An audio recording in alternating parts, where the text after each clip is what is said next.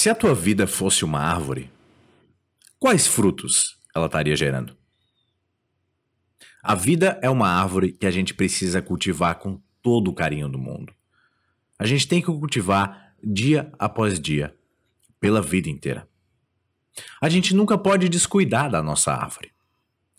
Todos os dias a gente precisa estar ali, cuidando, zelando, preservando e olhando a nossa árvore.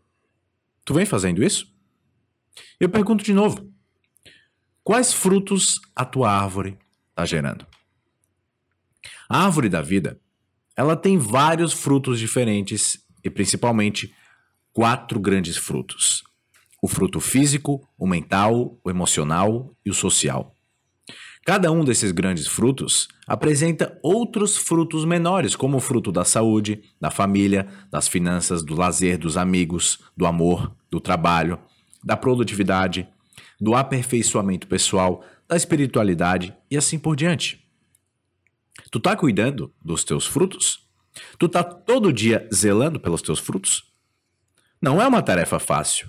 Aliás, é bastante difícil a gente conseguir despender o tempo, a atenção, o cuidado e o carinho que são necessários para todos os frutos das nossas vidas ao mesmo tempo. Mas essa é uma das nossas grandes tarefas como seres humanos a gente conseguir dar a atenção necessária para cada um dos frutos que a gente precisa dar.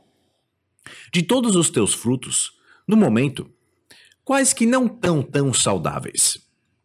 Para quais frutos tu pode dedicar mais atenção, foco e comprometimento?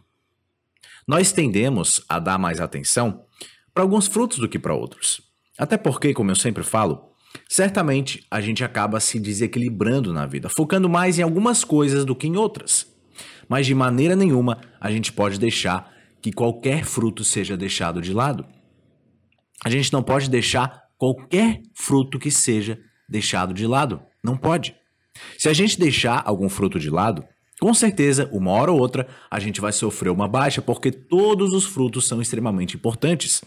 A gente precisa ser alimentado por todos os frutos das nossas vidas. Por isso, nesse final de ano, eu sugiro que tu pense a respeito de quais frutos tu tem negligenciado e tu cria um plano para cultivar o fruto certo. O que que tu vem negligenciando? Será que tu vem negligenciando a tua vida espiritual, os teus estudos, o teu tempo, o amor, os teus amigos, o lazer, as tuas finanças, a tua família ou a tua saúde? Eu tenho certeza que tu vem negligenciando alguns frutos, porque todos nós fazemos isso em vários momentos da vida. Só que todos os frutos importantes têm grande importância e eles precisam ser muito bem cultivados para que tu viva uma vida plena, feliz e realizada. É muito comum as pessoas cultivarem alguns frutos com tanta vontade que elas acabam esquecendo de outros frutos. E aí, quando certos frutos caem da árvore, eles estão podres. E o que, que acontece com alguém que ingere um fruto podre? Com certeza, não passa bem. É o caso da pessoa que tem muito sucesso no trabalho, mas a família desmorona. É a história da pessoa que tem muito conhecimento, mas não tem sucesso na carreira. É o caso da pessoa que tem amizades sólidas, mas a saúde vai muito mal. Enfim, eu acredito que tu já tenha entendido. A gente precisa aprender a dar atenção que cada fruto pede de nós na vida, no tempo e no momento certo.